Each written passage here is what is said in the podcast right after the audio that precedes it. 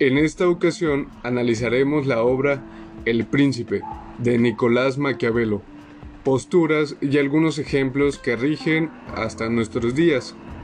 Principalmente cabe destacar que la obra está dirigida a Lorenzo de Medici, conocido como el Magnífico, a quien Maquiavelo narra cómo hacer para unificar a Italia y sacarla de la crisis en la que se encontraba.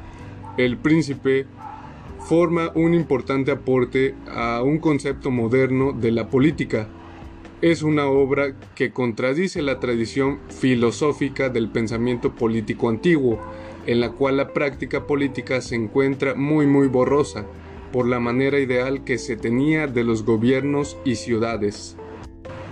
En la obra, al contrario, en El Príncipe establece que el ejercicio real de la política implica situaciones reales, con hombres y pueblos reales, donde observamos conductas, decisiones y acciones que generalmente no responden necesariamente a la moral, sino a las leyes del poder.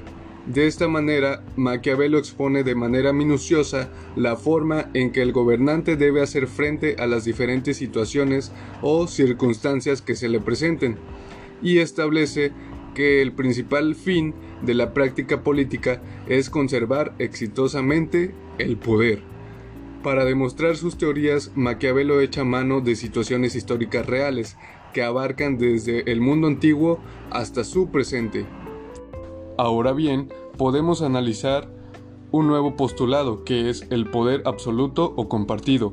Maquiavelo considera que existen dos formas esenciales de gobernar un principado, según las circunstancias políticas, poseer el poder absoluto o administrándolo conjuntamente con un grupo de varones de nobleza propia.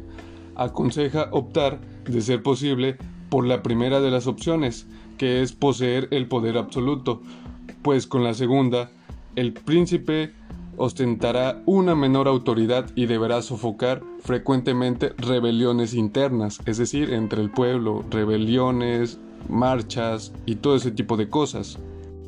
Y aquí podemos agregar un ejemplo entre los actuales o anteriores presidentes de los Estados Unidos, que es Barack Obama y Donald Trump. Se diría que Trump, en su trip narcisista, un día podría llegar a decir, no hay nadie en el mundo tan maquiavélico como yo. El maquiavelismo del texto El Príncipe, por supuesto, es otra cosa.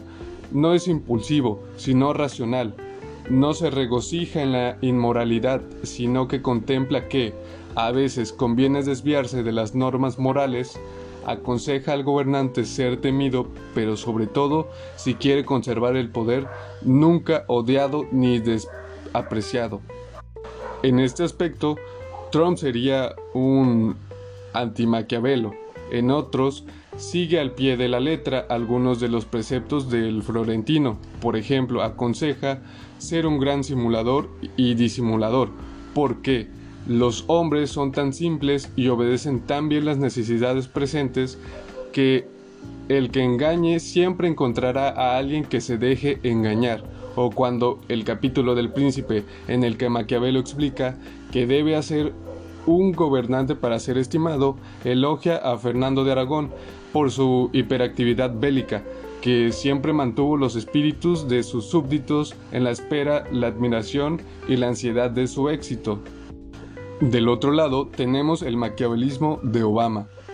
Él era distinto, más cercano a la claridad política, al reconocer la ambigüedad moral en la que se colocaba todo gobernante democrático, la de repudiar la violencia y la guerra, y al mismo tiempo saber que la permanencia de su Estado se fundamenta en la violencia y la guerra, porque un príncipe escribe Maquiavelo, con frecuencia se ve obligado a actuar contra su palabra, contra la claridad, contra la humanidad, contra la religión.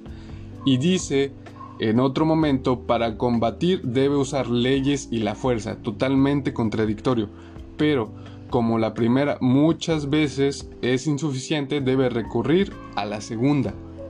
Obama admitió que sería imposible erradicar el conflicto violento en nuestra época, Eh, aquí una frase, habrá momentos en las que las naciones, actuando individualmente o en concierto, creerán que el uso de la fuerza no solo es necesario, sino moralmente justificado.